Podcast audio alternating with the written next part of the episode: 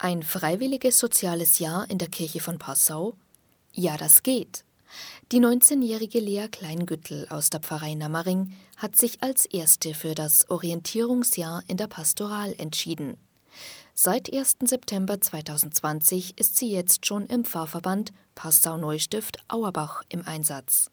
Also erstmal mir hat es im Großen und Ganzen sehr, sehr gut gefallen. Ähm, ich war jetzt dabei bei der Erstkommunionvorbereitung, die Ministranten ein bisschen kennengelernt.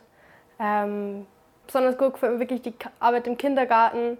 Ähm, ich arbeite total gern mit Kindern und es macht total Spaß, einfach mit ihnen zum Spielen, Bücher zu lesen. Heute war der erste Schnee, jetzt haben wir Schlitten fahren gegangen.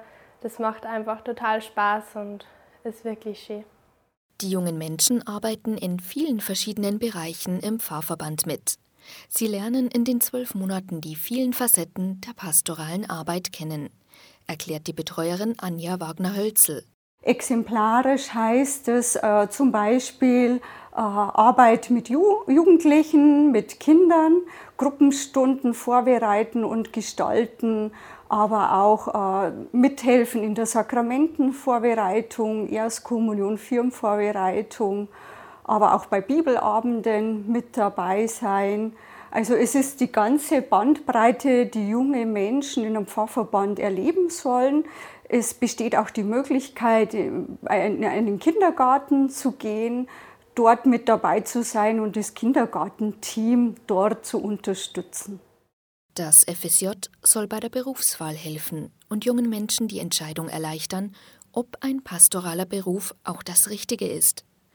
Lea Kleingüttel kann sich schon lange vorstellen, in die Pastoral zu gehen.